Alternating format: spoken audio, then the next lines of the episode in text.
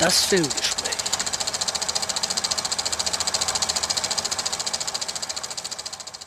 Hallo und herzlich willkommen zum Filmgespräch auf Radio Lora. Heute zu ganz ungewohnter Zeit. Um 21 Uhr wegen des Sonderprogramms am Nachmittag mussten wir ausweichen. Mein Name ist Sebastian Menzel. Mit mir im Gespräch wieder Ingrid Schölderle. Guten Abend miteinander. Und jetzt geht's auch gleich los. Wir beginnen mit Doggy Style, der bereits am 31. August angelaufen ist. Im Original heißt dieser Film ganz harmlos Strays, das heißt Streuner. Auf Deutsch hat er diesen englischen Titel, der ja eigentlich die Bezeichnung für eine Stellung ist, wenn zwei Menschen miteinander intim werden. Und es passt auch ganz gut. Auf den ersten Blick wirkt das Ganze so ein bisschen wie zurück nach Hause, die unglaubliche Reise. Der Film, in dem zwei Hunde und eine Katze ihren Weg durch die Wildnis zurück nach Hause finden müssen. Hier steht im Mittelpunkt der Mischlingshund Reggie. Der wird gerade zum dritten Mal von seinem Besitzer ausgesetzt. Der fährt mit ihm drei Stunden weit weg, schmeißt einen Tennisball aus dem Auto. Der Hund springt hinterher und der Besitzer schlägt die Tür des Autos zu und fährt davon. Reggie denkt, das ist ein Spiel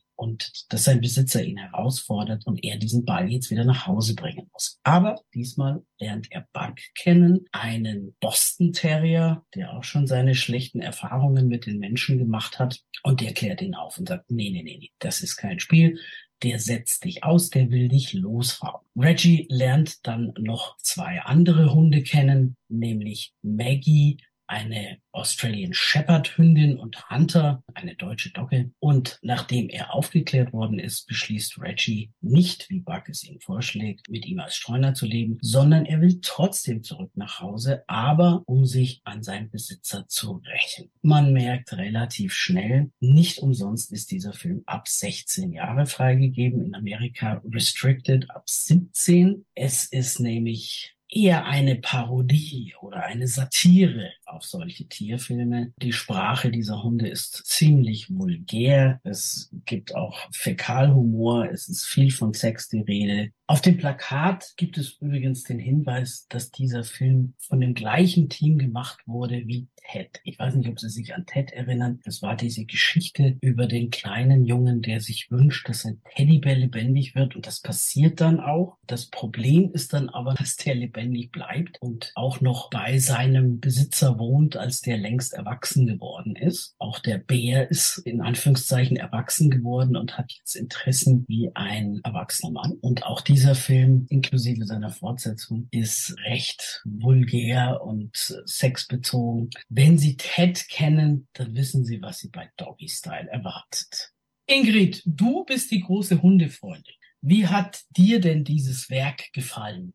Ganz, ganz zwiespältig die Aufnahmen von den Hunden, keine animierten Hunde, sondern richtige Hunde, haben mir recht gut gefallen. Die Maulbewegungen, wenn die reden, sind wahrscheinlich animiert. Ansonsten die Vertonung, das, was sie reden und vor allen Dingen, wie sie äh, reden. Natürlich ist es teilweise echt lustig, ja, und ich habe ein paar Mal auch sehr gelacht aber es ist einfach viel zu viel und zu übertrieben mit der ordinären Ausdrucksweise. Wir wissen leider nicht, wie das Ganze im Original ausfällt. Wir haben den Film in der deutschen Synchronfassung gesehen. Im Original wird Reggie von Will Ferrell gesprochen und Buck von Jamie Foxx. In der deutschen Synchrofassung sind es dann Leute, die nicht mal richtige Schauspieler oder Synchronsprecher sind, so wie Eco Fresh und, und wie heißt der andere Sebastian? Fresh Torch oder Fresh Torge. Das ist ja, ein Comedian und Werbevideoproduzent, der irgendeinen bekannten YouTube-Kanal hat. In Wirklichkeit heißt er Torge Ölrich. Es ist schade drum, man hätte wirklich einen wunderbaren Film machen können, mindestens ab zwölf Jahren, keinen lieblichen Kindertierfilm, aber zumindest, wo man mit gutem Gewissen sagen könnte, ab zwölf. Und das ist die ganz große Kritik,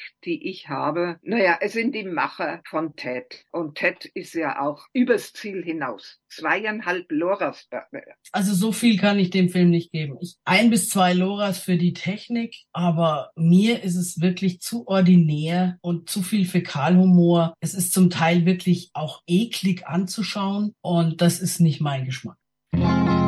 Ebenfalls bereits letzte Woche ins Kino gekommen ist The Equalizer dritter Teil. Auf Deutsch hat er den Untertitel The Final Chapter, also das letzte Kapitel. Und diesmal ist Robert McCall, gespielt natürlich wieder von Denzel Washington, in Italien unterwegs. Es geht damit los, dass er in ein Weingut eindringt, wo er etwas holt, das gestohlen worden ist, wie er das ausdrückt, und dort eine ganze Mafia-Truppe platt macht. Er wird verletzt und wieder auf dem Festland bleibt er irgendwo mit dem Auto stehen, weil er Blut verloren hat und sich nicht mehr halten kann. Und dort wird er gefunden von einem Mann, der Polizist ist, wie wir später erfahren. Der bringt ihn ins nächste Dorf zu einem Arzt, der ihn gesund pflegt. McCall gefällt's ganz gut in diesem kleinen Ort. Er nennt sich Roberto und geht ins Café, geht ins Restaurant, freundet sich mit diesem Arzt weiter an und kriegt dann mit, dass auch hier leider die Mafia tätig ist, von den Gewerbetreibenden Schutzgeld erpresst Mehr muss ich dazu nicht sagen. Man kann sich denken, wie es weitergeht. Es ist wieder mal nach demselben Muster wie die beiden ersten Teile ein Ein-Mann-Feldzug gegen das Böse. Obwohl ich Denzel Washington sehr, sehr gerne mag, habe ich den Film nicht gesehen. Ich habe auch die beiden Teile davor nicht gesehen. Sebastian kann ohne dies mit dieser Art von Filmen wesentlich mehr anfangen als ich. Wenn man Action mag und sich einfach mal von sowas unterhalten lassen möchte, dann ist man da richtig. Das ist nach demselben Muster wie die ersten beiden. Im ersten hat er gegen die Russenmafia gekämpft und im zweiten gegen irgendwelche anderen Banden und jetzt ist es halt die italienische Mafia in Italien. Man hat noch so ein bisschen schöne Landschaft und ein malerisches Dorf Dorf am Meer, das ist auch ganz nett. Und wer Denzel Washington mag und diese Art von Filme unterhaltsam findet, ist da richtig. Ich fand den gut gemacht. Er ist nicht langweilig und man freut sich natürlich auch so ein bisschen, wenn diese widerlichen Mafiosi, die völlig ohne jegliche Skrupel Leute töten, ihr Fett wegkriegen. Und dafür gebe ich drei Lobs. Okay. Wir haben noch einen Film, der bereits letzte Woche am 31. August ins Kino gekommen ist, und zwar Sophia der Tod und ich, das ist eine deutsche Produktion. Regie, Charlie Hübner, der ja ein recht guter, allseits bekannter Schauspieler ist. Er hat das handwerklich ganz gut gemacht, aber die Vorlage, wie wir wissen, aus einer schlechten Vorlage kannst du keinen super Film machen. Das mache ich diesem Film zum Vorwurf. Das soll eine Komödie sein. 2009 hat der Marc-Uwe Kling seine Känguru-Chroniken raus rausgebracht. Und das ist ja ein Riesenerfolg gewesen, auch die Filme. Und ich liebe das Känguru. Und Dimitri Schat hat ja da neben dem Känguru die Hauptrolle gespielt. Dimitri Schat spielt auch hier die Hauptrolle. Autor Thes Ullmann ist genauso wie Marc-Uwe Kling eigentlich Musiker, Sänger, Liedermacher und Kabarettist. Nur, dass Marc-Uwe Kling das halt viel besser kann. Und ich das Gefühl habe, der Herr Ullmann will sich an den Erfolg des Kängurus dranhängen. Dimitri Schad spielt hier den Rainer, bei dem es plötzlich an der Tür klingelt. So ging das ja auch beim Känguru los. Da klingelt es an der Tür und das Känguru ja. steht draußen. Ja. Nur hier steht jetzt der Tod draußen für mich das Beste vom ganzen Film. Als erstes klingelt es und es stehen die Zeugen Jehovas draußen. Die fertigt er auf sehr lustige und eigentlich auch charmante Weise ab. Und das war dann auch schon die beste Szene vom ganzen Film. Aber dann läutet's wieder und dann steht der Tod draußen, gespielt von Mark Hosemann, der dem Rainer sagt, er hätte noch drei Minuten zu leben. Und fast gleichzeitig kommt seine Ex-Freundin Sophia daher, das ist die Anna-Maria Mühe, und die hat andere Pläne. Und deswegen kommt der Tod jetzt nicht so richtig zum Zuge und muss das Ableben von Rainer verschieben. Dieses ganze Werk, so absurd es ist, für mich ist es ein preußischer, unglücklicher Versuch einer modernen Brandner-Kasper-Version. Bloß nicht mit dem Charme des Brandner-Kaspers. Ich denke jetzt noch nicht mal an die alte Verfilmung oder die Theater. Nee, eher auch viel besser und charmanter. Hier bei Sophia der Tod und ich sind Sachen, die, was soll das? Tut mir leid, vielleicht bin ich auch ein viel zu süddeutscher Mensch. Keinen. Gibt überhaupt irgendwelche guten preußischen Komödien? Ich überlege gerade angestrengt. Das Känguru. Das ist nicht preußisch, das ist Berliner. Berlin ist wieder was anderes. Was eigenes. Ein Lora für die Zeugen Jehovas. Die Schauspieler sind ja nicht schlecht. Dimitri Chatran, Mühe, hat das Talent ihrer Eltern geerbt. Also auch gut, das wissen wir. Die können das natürlich auch nicht rausreißen, wenn es beim Drehbuch hapert. Sagen wir eineinhalb. Okay. Sie können sich gleich noch einen eigenen Eindruck verschaffen. Wir haben aus diesem Film einen Ausschnitt. Guten Tag. Wir gehen durch die Nachbarschaft und suchen Menschen, die an Gott glauben. An welchen Gott denn? Naja, an Jesus und Gott. Hm. Also, ich glaube nicht so richtig an Gott. Schade. Ja, finde ich auch. Und warum nicht? Ich habe mal an Gott geglaubt, nach meiner Konfirmation. Aber dann hat ein Klassenkamerad von mir Krebs bekommen. Habe ich gebetet, dass er überlebt, ist er gestorben. Also habe ich nicht mehr geglaubt. Die, die Gott liebt, nimmt er als erstes zu sich. Ja, dann liebt Gott die Sahelzone ja mal so richtig. Lesen Sie die Bibel? Nur die brutalen Stellen und die Verwandtschaftsverhältnisse im Alten Testament. Zu welcher Kirche gehört ihr eigentlich? Zu den Zeugen Jehovas. Hm, krass, ihr seid das? Ja, wir sind das. Ja, finde ich toll, dass ihr hier durch die Gegend geht. Anstrengend für euch, ne? Ja. Also wie gesagt, ich bin leider nicht der richtige Ansprechpartner. Aber echt alles Gute. So hugenottisch gemeint. Meine Mutter sagt nämlich immer, Gott liebt die, die den harten Acker pflügen. Wollen Sie uns verarschen? Nee, ich meine es ernst, aber wenn selbst die Zeugen Jehovas an Ironie glauben, dann geht's mit der Welt ja wirklich bald zu Ende. Darf ich dann bei euch mit? Beten Sie denn ab und zu? Nur wegen Fußball. Das reicht nicht. Nee? Nee. Aber finde ich toll, dass ihr das macht. Wir ja. auch. Kann ich helfen? Eigentlich können Sie mir nicht helfen. Ich bin hier tot und Sie müssen jetzt mitkommen. Ah, ja, dann warten Sie kurz. Ich pack schnell meine Sachen und bin gleich da. Einer der humorvollen. Noch nie gehört den Witz. Sie haben jetzt drei Minuten Zeit, um über alles nachzudenken. Wenn Sie jemand anrufen oder schreien, sterben Sie sofort. Was bist du für ein kaputtes Schwein, Alter?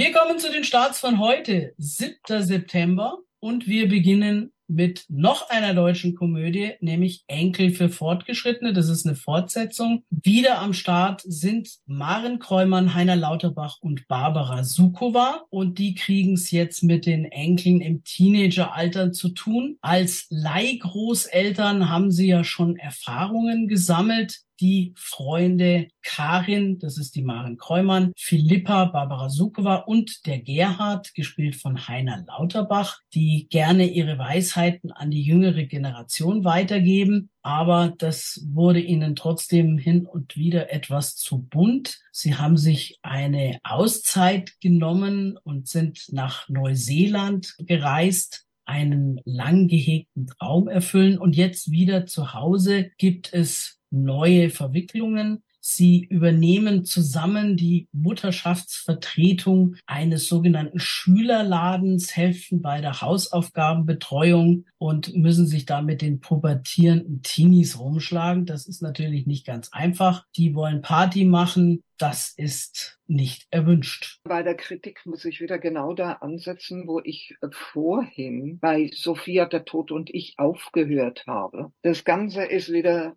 viel zu übertrieben. Eine Partyszene zum Beispiel ist drin, die ist dermaßen absurd, wo man sagen kann, dumm. Ich konnte auch da nicht richtig lachen. Den ersten Teil gab es 2020. Der war noch besser als der jetzige. Da hatten sie es mit den Kleinkindern und mit den Vorschulkindern zu tun. Der ist gerade noch vor der Schließung wegen Corona angelaufen, war da ganz erfolgreich. Deswegen hat man gedacht, müssen wir da wahrscheinlich jetzt unbedingt noch eine Fortsetzung machen. Genau. Regie wieder Wolfgang Groß, Drehbuchautor wieder Robert Löhr. Und das Ensemble durfte diesmal Vorschläge machen fürs Drehbuch. Da wissen wir nicht, wer welche Vorschläge gemacht hat. Oder bei Schauspielern, wo ja ein Großteil auch sehr eitel ist, also dann die Vorschläge, dass sie dann mehr im Bild sind. Ganz schlimm ist es immer, wenn dann Schauspieler Regie führen und dafür sorgen, dass nur noch die eigene Rolle im Vordergrund steht. Ja.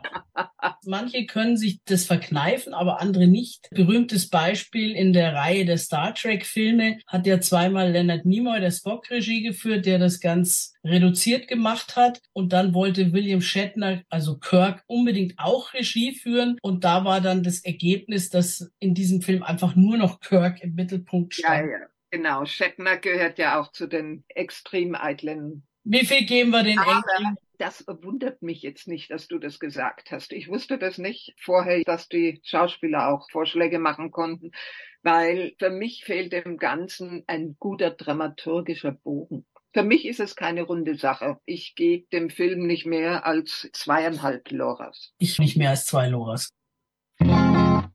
Ebenfalls heute ins Kino kommt Dali-Land. Hier geht es um den Künstler Salvador Dali und die letzten Jahre seiner bewegten Ehe mit seiner Frau und Muse Gala. Keine Doku, sondern ein Spielfilm. Salvador Dali wird hier gespielt von Ben Kingsley, natürlich mit Perücke und Bart, kaum erkennbar. Und die Barbara Sukowa, die wir gerade schon in den Enkeln für Fortgeschrittene hatten, spielt seine Frau. Das fängt an 1974. In New York und in Spanien. Dali ist über den Zenit seines Schaffens hinweg. Er gibt unendlich viel Geld für Feste aus, in teuren Hotels mit jede Menge Kaviar und Champagner und äh, Gala ist, man kann ruhig sagen, Nymphoman und betrügt ihn am laufenden Band meistens mit jungen Männern. Und so ein junger Mann wird dann auch Assistent von Dali. Der kommt von einer Galerie und heißt James Linton. Ja. Und der besucht den Dali 1974 im St. Regis Hotel, wo er, wie schon in den Jahren zuvor, jedes Jahr ein paar Wochen verbringt. Und Dali bittet ihn dann, Assistent bei ihm zu werden und ihn bei den Vorbereitungen für eine neue Ausstellung zu helfen. Es geht in dem Film um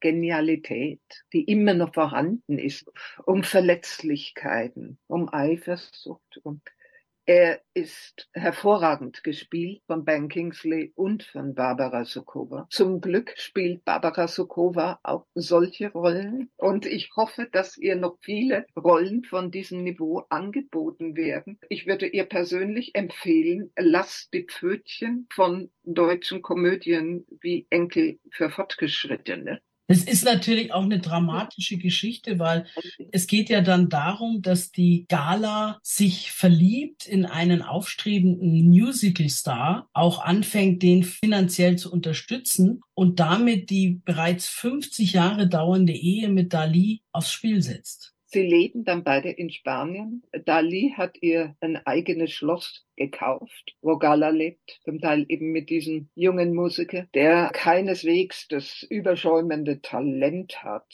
ziemlich tragisch, in einer sehr schönen Landschaft spielend. Vier Loras? Dreieinhalb bis vier Loras. Wir haben auch aus diesem Film noch einen Ausschnitt. James, oh, James, James, du. Hör zu, mein Junge, du wirst arbeiten. Du wirst dich nicht rasieren. Du gehst nirgendwo hin. Du weißt nicht von Dalis Seite, bis die Ausstellung fertig ist. Ich schließe euch beide ein. Gala, ich halt hätte den da- Mund. Halt deinen hässlichen Mund. Soll man uns aus dem Hotel werfen? Raus auf die Straße. Sollen wir wie Hunde in der Gosse leben? Ich werde nicht aus Blechnöpfen essen. Ich werde nie wieder in einem Haus wohnen, wo es nach Zwiebeln stinkt. Oder Blutpudding zum Frühstück essen. Ich werde nie mehr arm sein. Olivina, bitte. Spar dir dein Bitte. Wir brauchen Geld. Viel Geld, viel Geld. Wir brauchen Bilder und Zeichnungen für diese verfluchte Ausstellung. Und du wirst malen. Und malen und malen. Volle drei Tage lang. Ich erlaube nichts außer malen. Schluss mit den Partys. Keine Spiele mehr. Keine dummen Freunde. Die Eröffnung ist in drei Tagen. Geh. Male. Dali? Brauchen Sie irgendwas? Ist sie nicht wunderbar? Meine Gala, hast du sie schreien gehört? Erst ohrfeigte den Captain, dann tritt sie mich solch Zorn wie ein Feuer. Ich dachte, Sie wären verärgert. Inspiriert? Ich bin inspiriert. Ihr jungen Menschen, ihr denkt, ihr braucht nichts als Frieden und Liebe und Harmonie. Nein, der Zorn ist es. Er macht uns stark. Alle neuen Ideen brechen aus einer Kruste aus Hass hervor.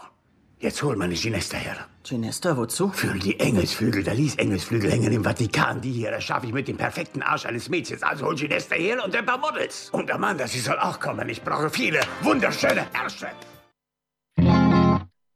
Ebenfalls am 7. September startet schon wieder ein dritter Teil, My Big Fat Greek Wedding 3, deutscher Untertitel Familientreffen. 2002 hat die griechischstämmige Amerikanerin Mia Vardalos den ersten Teil ins Kino gebracht. Da hat sich ein junger Mann in Amerika in eine griechischstämmige junge Frau verliebt. Mia Vardalos hat damals das Drehbuch geschrieben und die Hauptrolle gespielt. Und es ging so ein bisschen um diese kulturellen Unterschiede zwischen der Familie des Mannes, der eher britische Vorfahren hat, und dieser griechischen Familie. 2016 kam dann der zweite Teil ins Kino, auch hier wieder in der Hauptrolle und als Drehbuchautorin Nia Vardalos. Inzwischen ist sie verheiratet mit dem jungen Mann, der wiedergespielt wurde von John Corbett und sie haben eine Tochter. Und jetzt gibt's also den dritten Teil. Diesmal hat Nia Vardalos nicht nur das Drehbuch geschrieben und die Hauptrolle gespielt, sondern sie hat auch noch Regie geführt. Als ihr Mann zu sehen ist wieder John Corbett und auch die anderen Verwandten werden wieder von den gleichen Schauspielerinnen und Schauspielern gespielt, bis auf den Vater, der ist inzwischen verstorben, auch der Schauspieler ist verstorben. Und jetzt werden die Portocalos eingeladen in das Dorf, aus dem der Vater einst gekommen ist, zu einem Familientreffen. Tula fährt mit ihrem Mann und ihrer Tochter und noch ein paar anderen Verwandten dahin. Die Mutter kann nicht mit, weil sie schon so etwas dement ist. Und jetzt möchte Tula dort vor allem die Kindheitsfreunde ihres Vaters finden, weil sie denen das Tagebuch ihres Vaters übergeben möchte, in dem er eben geschrieben hat, was er in Amerika alles so erlebt hat, weil er ist nämlich nie wieder, nachdem er ausgewandert ist, zurück in die Heimat. Der erste Big Fat Greek Wedding Film war ja damals ein Riesenerfolg. Dadurch ist die Nia Vardalos eigentlich auch erst bekannt geworden. Die hat dann zwischendurch immer so kleine Röllchen in irgendwelchen Serien gespielt. Zum Beispiel war sie mal als Anwältin in Law and Order zu sehen, hat aber sonst nicht allzu viel gemacht. Und man hat so ein bisschen das Gefühl, dass sie dann einfach alle paar Jahre wieder einen Big Fat Greek Wedding Film raushaut, um im Geschäft zu bleiben wenn man die ersten zwei gesehen hat und sich da amüsiert hat, dann kann man da reingehen, um zu erfahren, wie es weitergeht. Was an dem Film recht schön ist im Vergleich zu den zwei vorherigen, die ja nur in Chicago gespielt haben, ist, dass man auch so ein bisschen was von der griechischen Landschaft sieht und vielleicht Lust kriegt, in Urlaub zu fahren. Aber es ist halt Durchschnittsware. Ich habe die ersten beiden nicht gesehen und bin in den jetzt auch nicht reingegangen. Wie viele Loras gibst du diesem Werk? Er ist nett. Von wem nett die kleine Schwester ist, sagen wir jetzt nicht. Kann man sich anschauen, belanglos. Wie viel? Es ist ein bisschen Unterhaltung und es sind ein paar schöne Bildchen. Zwei. Oh, einer für die griechische Landschaft. Es ist jetzt nichts, wo ich sage, der regt mich total auf, der ist richtig schlecht, aber es ist auch nichts, das genial ist. Bei den ersten beiden Filmen hat die das Drehbuch geschrieben und die Hauptrolle gespielt und diesmal hat sie auch noch Regie geführt. Das war dann vielleicht ein bisschen viel.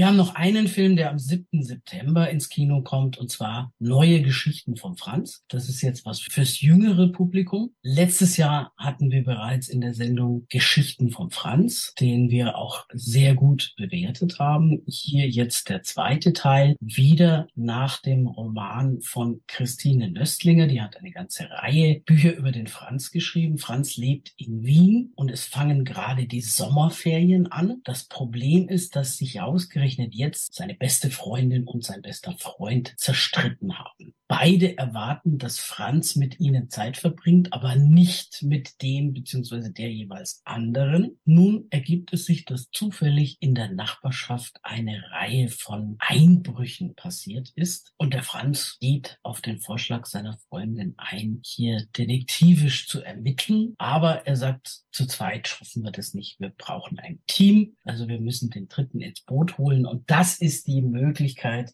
wie er die wieder zusammenbringt. Sie haben eine Nachbarin beobachtet, der Schmuck aus der Tasche gefallen ist und denken jetzt, das ist die Täterin. Und der Rest des Films ist eine lustige Geschichte über diese drei Kinder, die versuchen hier detektivisch tätig zu werden und damit ihre Sommerferien verbringen. Ich habe ja schon die Geschichten von Franz gesehen und war da schon absolut begeistert. Wie wir auch schon vorher festgestellt haben, das Ganze fängt beim Drehbuch, bei der Vorlage, beim Buch an. Christine Nöstlinger, die eine ganz wunderbare österreichische Wiener Autorin war. Leider ist sie gestorben, 2018, die sehr viel Kinderbücher geschrieben hat. Auch mehrere Bücher über den Franz und ich freue mich schon so richtig auf die nächsten Verfilmungen und hoffe, dass die genauso gut werden wie der erste und jetzt der zweite.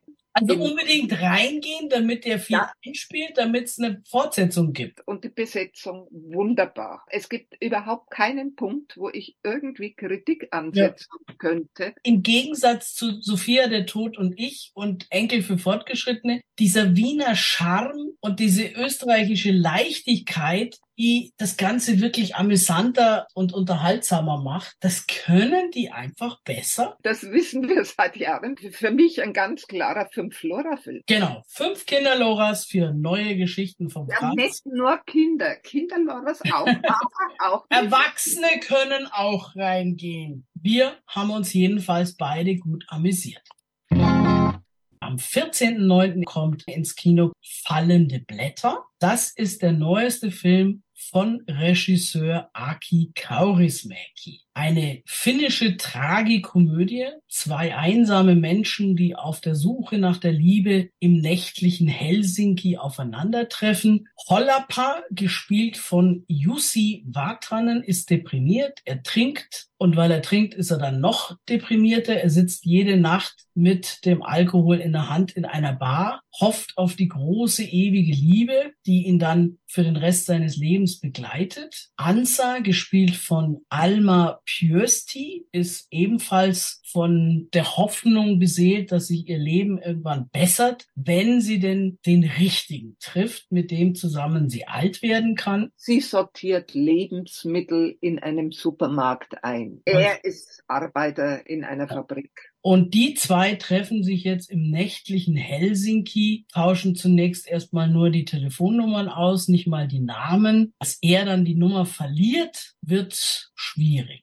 Sie begegnen sich bei einem Karaoke-Abend. Bei Kauris Meki brauchen die Schauspieler nicht allzu viel Text lernen. Er ist sehr spröde und auf seine Art und Weise charmant, treffend man denkt, es ist ein Film aus den 80ern, auch wie er gedreht ist, aber im Radio laufen die aktuellen Nachrichten vom Ukraine-Krieg. Kaurismäki hat ja vor ein paar Jahren schon verkündet, dass er keine Filme mehr dreht. Zum Glück ist er rückfällig geworden. Wenn man sich darauf einlässt, auch auf das Tempo von Kaurismäki, auf den speziellen Stil, dann ist er fantastisch. Für mich ist er wirklich ein Großmeister. Für mich ist das auch ein Fünf-Lora-Film. Und ich hoffe, dass Kauris Meki doch noch ein paar solche Filme drehen wird. Kauris Meki ist fast schon so ein eigenes Genre für sich. Den mag man oder man mag ihn nicht. Entweder man findet ihn genial oder man findet ihn stinklangweilig. Die Leningrad Cowboys waren sein erster großer Erfolg. Wenn man das mag, dann ist man hier gut unterhalten. Man wird schon auch sehr nachdenklich, sehr sensibel gedreht, wie diese zwei eigentlich verlorenen, einsamen Menschen zusammenfinden, auf ihre spezielle Art und Weise. Er hat was sehr Berührendes. Wer sich auf diese ruhige Erzählweise einlassen kann, ist hier richtig. Sie können sich gleich noch einen Eindruck verschaffen. Wir haben aus diesem Film auch einen Ausschnitt. War ja ein toller Film. Der hat mich an Bressons Tagebuch eines Landfahrers erinnert. Ich dachte eher an Godards Außenseiterbande. Die Polizei hatte überhaupt keine Chance gegen die Zombies. Die waren ganz klar in der Überzahl. Hat dir der Film gefallen? Sehr. Ich habe noch nie in meinem Leben so viel gelacht. Sehen wir uns denn wieder? Möchtest du das? Ja, sehr gerne. Ich gebe dir meine Nummer. Ich weiß nicht mal deinen Namen. Darf ich dich nach Hause bringen? Den sag ich dir das nächste Mal. Ich wohne hier gleich. Auf Wiedersehen.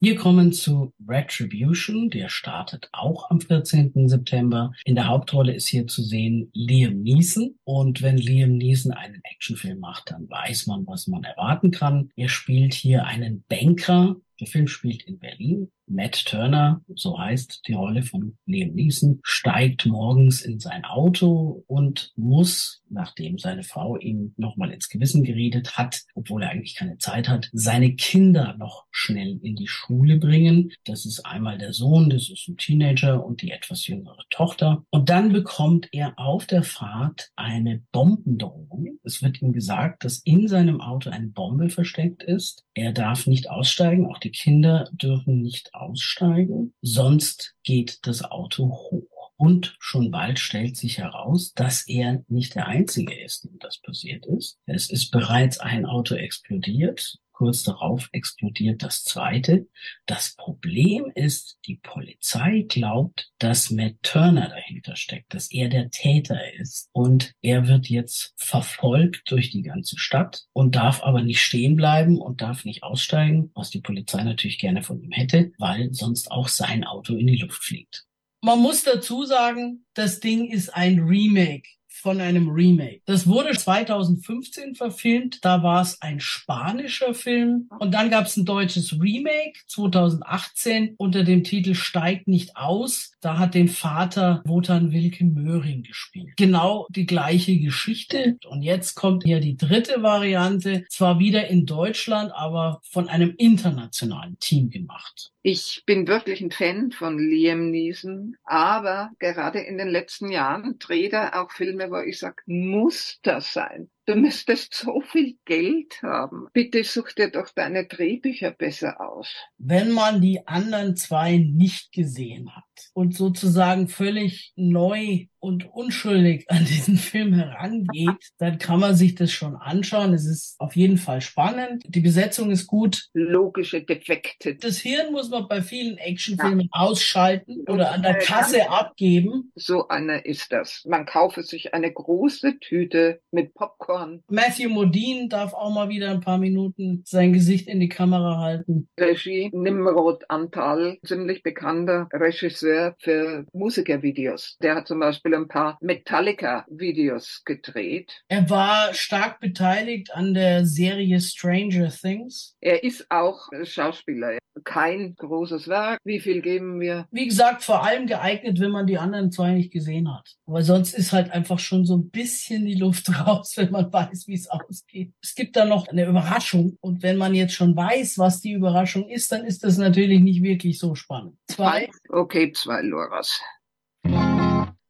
Jetzt kommen wir zu was ganz anderem, nämlich einer Dokumentation. Auch die kommt am 14. September ins Kino. Das Versprechen, Architekt BV Doshi. Das ist eine wunderbare Dokumentation über den indischen Architekten Balkrishna Vitaldas Doshi, der 1927 in Pune geboren wurde und erst dieses Jahr am 24. Januar in Indien verstorben ist. Es ist einer der berühmtesten Architekten seiner Zeit. Und der erste indische Architekt, der den Pritzker-Preis gekriegt hat. Genau. Das ist für Architekten das, was der Nobelpreis für Wissenschaftler ist, beziehungsweise der Pulitzerpreis für Journalisten. Eine absolut fantastische Persönlichkeit und auch in hohem Alter geistig voll da und er hat meditiert an einem wunderschönen Platz.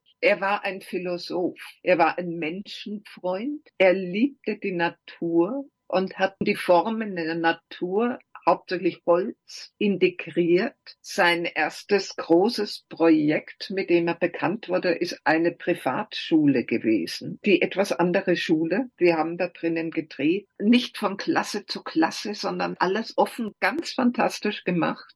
Ich saß fasziniert in dem Film und dachte mir, es ist wunderschön, dass es solche Persönlichkeiten gibt. Doshi ist sehr stark von Le Corbusier beeinflusst worden, in dessen Büro er Anfang der 50er Jahre in Paris und 1954 bis 1957 in Ahmedabad mitgearbeitet hat.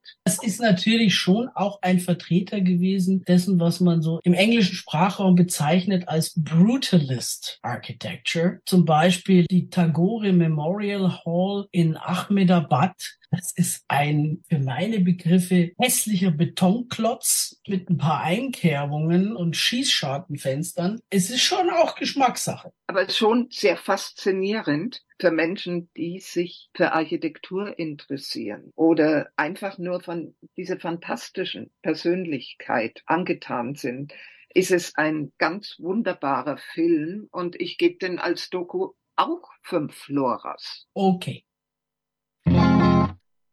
Wir haben noch einen Film, der am 14. September startet, nämlich Voll ins Leben. Hier haben wieder mal Danny Boone und Kat Merat zusammengearbeitet, die ja zusammen Willkommen bei den Sties gemacht haben. Auch bei diesem Film hat Danny Boone das Drehbuch geschrieben und Regie geführt. Tredon Lagache, Tredon ist übrigens der Dreizack, im Club Med in Mexiko geboren wurde und aufgewachsen ist. Das Logo von Club Med ist ein Dreizack, deswegen heißt er Tredon. Er hat nie etwas anderes kennengelernt, ist jetzt 50 Jahre alt. Der Vater ist verunglückt, als er acht Jahre alt war. Jetzt mit 50 beschließt er, nach Frankreich zu gehen und Violette zu finden. Seine erste große Liebe. Sie hat damals mit ihrer Familie im Club Med Urlaub gemacht. Seine Mutter ist von dieser ganzen Idee alles andere als begeistert, schon gar nicht davon, dass er beim Club Med, wo er inzwischen selber natürlich arbeitet, gekündigt hat. Aber sie gibt ihm wenigstens den Schlüssel zur kleinen Eigentumswohnung seines verstorbenen Vaters, damit er in Paris eine Bleibe hat. Tredon kommt in Paris an, geht zu dieser Wohnung, der Schlüssel passt nicht und siehe da, da wohnt schon einer. Es stellt sich heraus, Louis, gespielt von Kat Merat, ist sein Halbbruder. Der Vater hat damals, als dessen Mutter schwanger war, sie verlassen und ist nach Mexiko in den Club Med. Jetzt möchte natürlich der Louis nicht aus dieser Wohnung raus, die, wie gesagt, nicht besonders groß ist. Er hat sich nämlich gerade scheiden lassen, hat Schulden, hält sich gerade mal so als Uber-Fahrer über Wasser, aber Tridon gibt nicht nach. Also, was muss Louis machen, um den Halbbruder wieder loszuwerden? Er verspricht ihm zu helfen, diese Violette zu finden, weil er hofft, dass die dann vielleicht sagt, sie ist verheiratet, sie hat Kinder, sie will nichts von Tridon und dieser dann zurück nach Mexiko geht.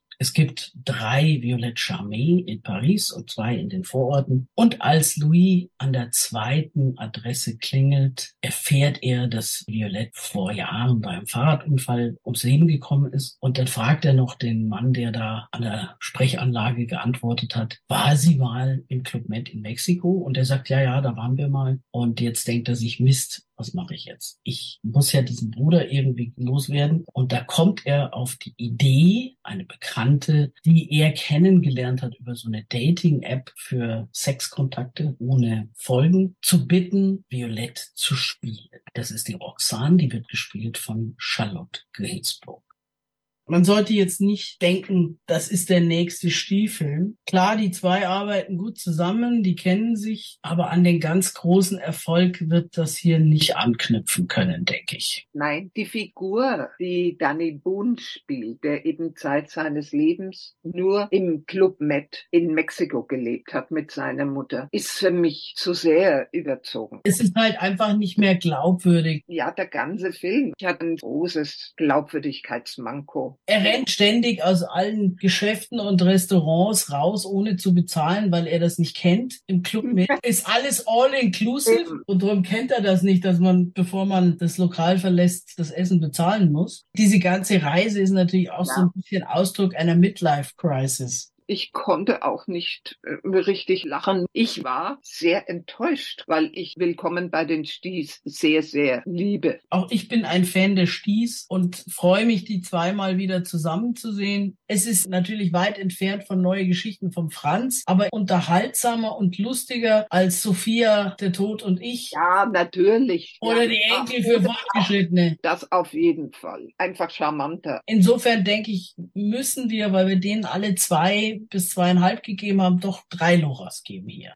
Ich gebe für das Ensemble, die ja wirklich gut sind, drei Loras. Ich gebe zweieinhalb. Das ist auch wieder Drehbuch, Regie und Hauptfigur von einer Person. Alles Danny Boone. Jetzt haben wir noch die Starts vom 21. September und da haben wir jetzt noch eine deutsche Komödie, Schrägstrich Romanze, weißt du noch? In den Hauptrollen hier Senta Berger und Günther Maria Halmer. Senta Berger spielt Marianne, Günther Maria Halmer den Günther.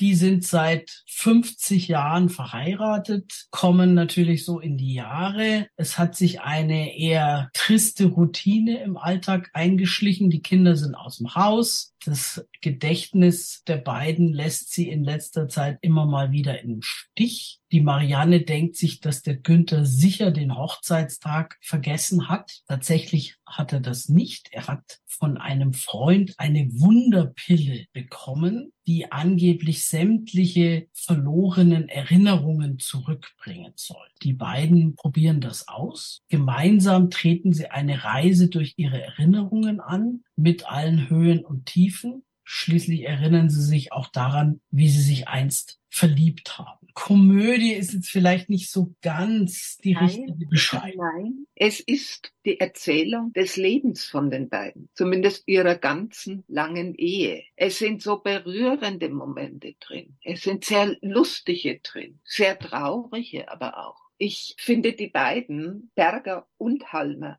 absolut grandios. Ich wüsste gar nicht, wann ich sie so fantastisch gesehen hätte. Natürlich brauchst du auch, sind wir wieder beim Buch, das Drehbuch dazu. Zuletzt haben die beiden die Komödie und wer nimmt den Hund gedreht und das war nichts Besonderes. Hier Regie Rainer Kaufmann, ein sehr viel beschäftigter, arrivierter deutscher Regisseur. Zuletzt hat er laufend gedreht. Kaufmann hat übrigens die Senta Berger überredet, diesen Film zu machen. Die hatte sich eigentlich schon zur Ruhe gesetzt. Es ist fantastisch, dass sie ihn gemacht hat. Ich würde beiden den deutschen Filmpreis geben. Heißt das, dass du auch fünf Loras gibst? Ja, was denkst du denn? Ganz glatte fünf Loras. Okay, wir haben noch einen Ausschnitt aus Weißt du noch? Weißt du eigentlich, wie das aussieht? Eine Frau in deinem Alter, wenn sie so tut, als wäre sie noch jung? Immerhin komme ich noch zu meinen Fußspitzen. Hast du was gesagt? Ich höre dich leider nicht. Kauf dir endlich ein Hörgerät, dann würdest du es hören. Zu deiner Information, ich war gerade einkaufen für uns. Zu Fuß, zwei Kilometer hin, zwei zurück. Die scheinen also entgegen deiner Theorie doch noch kein akuter Pflegefall zu sein. Ich brauche ja aber keinen Trolley, wenn ich einkaufe. Ich habe noch gesunde Arme und gesunde Beine. Ja. Und ich einen gesunden Kopf. Und ich versichere dir, das ist auch nicht zu verachten. Gesund reicht aber nicht, wenn er vollkommen leer ist. Ja, auf diesen Unsinn lasse ich vorbeiziehen wie ein Schiff am Horizont. Schau mal, kannst du das noch? Willst du es mal probieren? Ganz sicher werde ich mich hier nicht zum Affen machen. Ach, weil du es eben nicht kannst. Weißt du was? Kauf dir einen Orden. Wo ist der Käse? Was? Was meinst du? Was für ein Käse? Was? Na, den Käse, ich hab dir doch gesagt. Käse, wir brauchen Käse. Wann glaubst du das gesagt zu haben? Na wann? Bevor du losgegangen bist. Und ich glaube es nicht nur. Also lass uns mal festhalten, dass deine Erinnerung eine andere ist als meine Erinnerung, ja? Ja. Das können wir gerne machen, wenn dir das lieber ist. Allerdings gibt es dann heute Mittag keinen Käseauflauf. Mir reicht auch ein Brot. Deine Lieblingsspeise.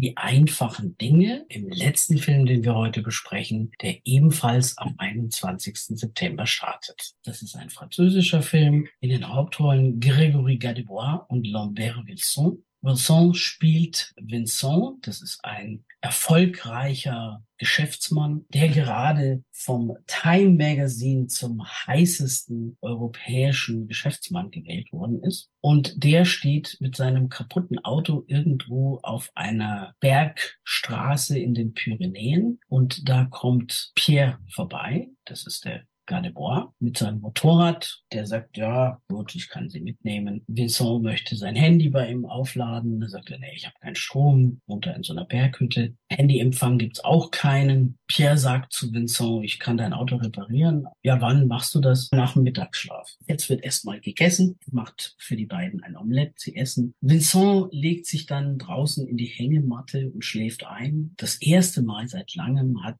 der von Schlaflosigkeit geplagte Mann mal wieder geschlafen. Er wird tatsächlich erst wieder wach, als Pierre zu ihm hingeht und ihn aufweckt und sagt, wie lange habe ich denn geschlafen? Drei Stunden. Was? Sie haben mich nicht aufgeweckt. Pierre sagt, ich hatte das Gefühl, du kannst den Schlaf brauchen. Dieser Film ist eigentlich, obwohl es natürlich so ein paar Nebenfiguren gibt, ein Zwei-Personen-Stück und lebt von der Interaktion dieser beiden Figuren, Pierre und Vincent. Wir erfahren dann im Laufe des Filmes natürlich, dass Vincent nicht einfach nur so ganz zufällig da war, sondern dass er noch etwas anderes vorhatte. Auch Pierre hat so seine Probleme. Er ist verliebt und traut sich nicht, was zu sagen. Wir möchten jetzt natürlich nicht die ganze Geschichte verraten, sondern Ihnen die Spannung erhalten. Wir haben uns ja schon öfter als Fans von Gregory Gadebois geoutet und auch in diesem Film spielt er wieder fantastisch. Das ist so eine Mischung aus Entschleunigung, bisschen Drama, bisschen Komödie, bisschen Philosophieren über das Leben. Lambert Wilson, auch ein sehr bekannter französischer Schauspieler, den wir zuletzt in Happy 50 gesehen haben. Oder in Mrs. Harris und ein Kleid von Dior. Er spricht auch sehr viel. Und Gadebois, unser französisches Lieblingsdickerchen, das sehr, sehr liebevoll gemeint, das Dickerchen, läuft wieder zum schauspielerischen Höhepunkt auf. Er spielt einen Mann, der sich zurückgezogen hat in die Einsamkeit der Berge. Und Vincent, der Film ist keine klassische Komödie, sondern will uns zeigen, es gibt natürlich viel, viel mehr als Geld. Viel wichtigere Dinge und oftmals sind es die einfachen Dinge, die wesentlich mehr wert sind. Es ist im Endeffekt ein Zwei-Personen-Stück. Die anderen sind mehr oder weniger alles Staffage. Autor und Regie Eric Besnard, der mit Gadebois auch à la carte Freiheit geht durch den Magen gedreht hat, diesen wunderbaren Film über den französischen Koch kurz vor der französischen Revolution. Dann Birnenkuchen mit Lavendel, auch ein wunderbarer Film. Ist sehr gut gemacht und ich würde sagen, ein schöner Film. Wie viel geben wir? Dreieinhalb Loras? Viel können wir ihm schon geben. Okay. Und jetzt haben wir zum Abschluss auch aus Die einfachen Dinge noch einen Ausschnitt. Man tut aber nicht, als sei man Holzfäller, wenn man ihr Talent hat. Das beruhigt mich.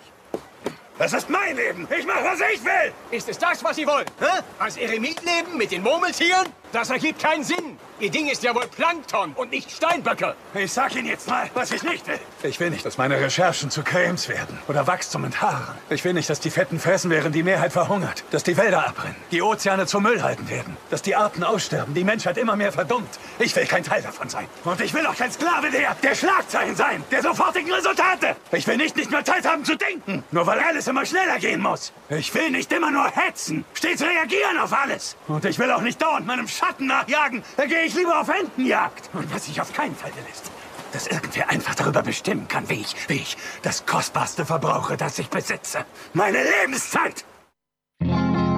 Das war's schon wieder für heute. Diese Sendung wird die immer wiederholt, aber eben nicht zu den gewohnten Uhrzeiten, sondern weil wir heute erst um 21 Uhr dran waren, ist auch die Wiederholung zu einer anderen Zeit. Sie können diese Sendung nochmals hören am Freitagmorgen um 6 Uhr morgens und um 15 Uhr nachmittags auf DAB Plus und im Internet Livestream sowie sonntags um 22 Uhr nur im Internet Livestream. Tschüss. Tschüss.